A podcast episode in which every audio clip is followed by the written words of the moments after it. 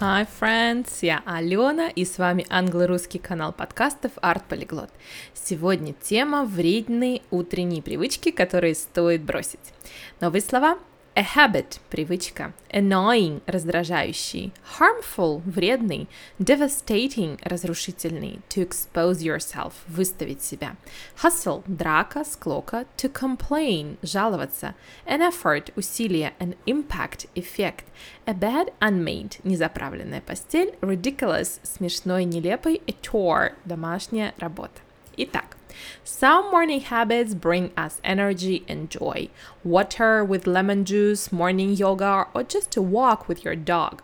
But some habits are really annoying, harmful, devastating, and really unproductive. Let's name these enemies and try to eliminate them one by one. First, checking your phone and social media. Never ever do that as a first thing in the morning. The first hour in the morning, it's a very intimate me moment. By checking other people, you expose yourself immediately to comparison, negativity, and emotional hustle. You're not ready to receive information in an adequate manner in the very morning. Give yourself a minute of peace and quietness. Number two, complaining. That was my biggest mistake for about 10 years. Really, the first thing I was doing after I opened my eyes, complaining. I didn't like my job, my boss, traffic, weather in Moscow, and so on and so forth.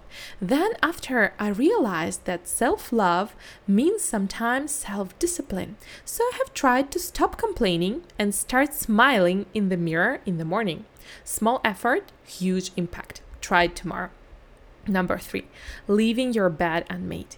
I know it's quite a ridiculous thing, but it works magically. I was thinking about bed making as a boring chore, but think about this as a moment when you fully control a situation. I mean, you're like a king or a queen. Your bed is under your full control. So, making a bed, it's a pure act of your will. If I can make my bed in the morning, when I can figure out everything else today because I'm the boss here. Try to quit just one toxic morning habit and tell me how would you feel. Тот же самый отрывок медленно.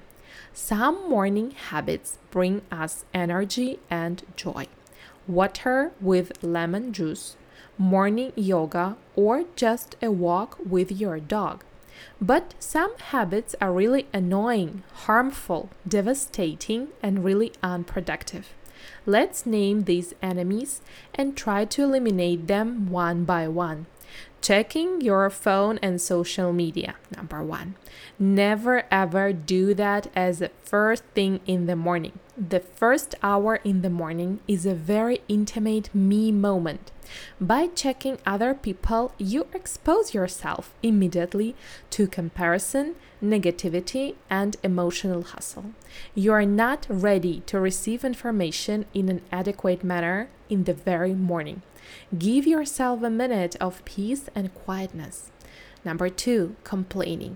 That was my biggest mistake for about 10 years. Really. The first thing I was doing after I opened my eyes, complaining. I didn't like my job, my boss, traffic, weather in Moscow, and so on and so forth. Then, after I realized that self love means sometimes self discipline, so I have tried to stop complaining and start smiling in the mirror in the morning. Small effort, huge impact. Try it tomorrow. Number three, leaving your bed unmade. I know it's quite a ridiculous thing, but it works magically. I was thinking about bed making as a boring chore, but think about this as a moment when you fully control the situation. I mean, you are like a king or a queen. Your bed is under your full control. So making a bed, it's a pure act of your will. If I can make my bed in the morning, then I can figure out everything else today because I'm the boss here. Try to quit just one toxic morning habit and tell me how would you feel? Прослушайте этот трек несколько раз, чтобы польза от аудирования была максимальной. Увидимся в Инстаграм.